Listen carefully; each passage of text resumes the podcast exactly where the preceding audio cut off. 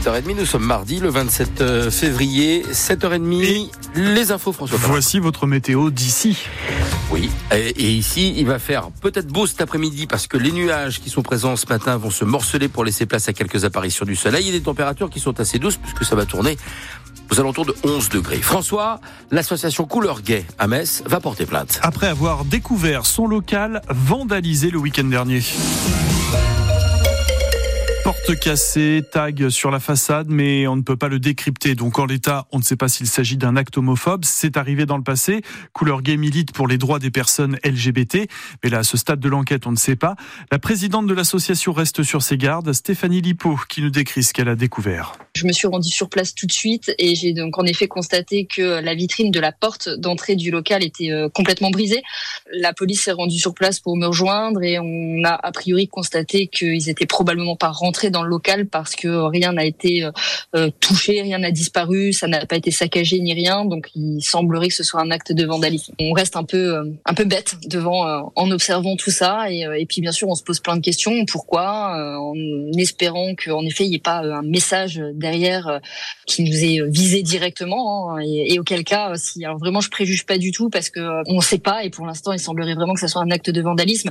Mais si toutefois il y avait une visée derrière, et ben j'espère que ceux qui ont fait ça euh, savent très bien que ça ne nous empêchera pas de continuer euh, la lutte contre la haine et les discriminations.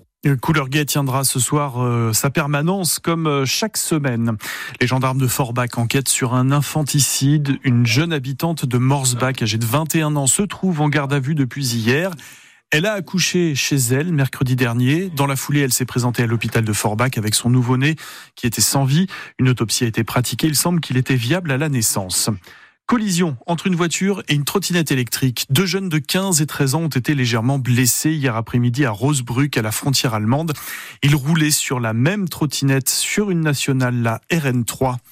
Après sa visite surprise de dimanche soir pour euh, répondre au président du RN Jordan Bardella, le Premier ministre Gabriel Attal est de retour ce matin au Salon de l'Agriculture de Paris, cette fois pour une journée de déambulation au contact du monde paysan qui crie sa colère depuis un peu plus d'un mois, depuis la nomination de Gabriel Attal à Matignon. On ne peut pas exclure l'envoi de troupes occidentales en Ukraine. La déclaration d'Emmanuel Macron faite hier soir à l'Elysée devant les représentants de 21 pays.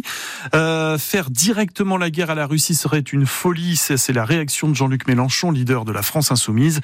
Emmanuel Macron cherche à remobiliser. Euh, seulement un tiers des obus promis par l'Europe ont été livrés. L'aide américaine est bloquée par les républicains et, l'Ukraine perd du terrain euh, sur le, front. Il faut une coalition pour fournir des missiles et des bombes de moyenne et longue portée. L'objectif final est que la Russie perde cette guerre, conclut Emmanuel Macron. Maurice et Mélodie vont peut-être revoir plus tôt que prévu leurs petits. Oui, ceux qui sont partis passer l'hiver au chaud au sud de l'Europe ou en Afrique du Nord, car on observe que les cigognes sont déjà de retour chez nous en Moselle.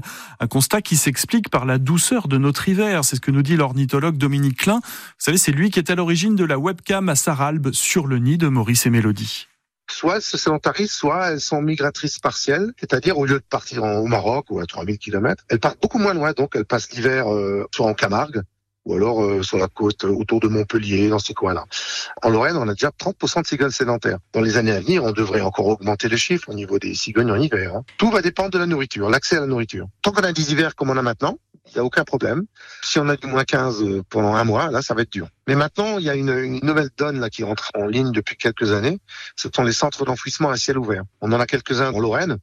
Donc les cigognes ont compris, hein, ce sont leurs McDo, elles vont manger là-dessus. Elles passent l'hiver sur les centres d'enfouissement et elles trouvent toujours à manger.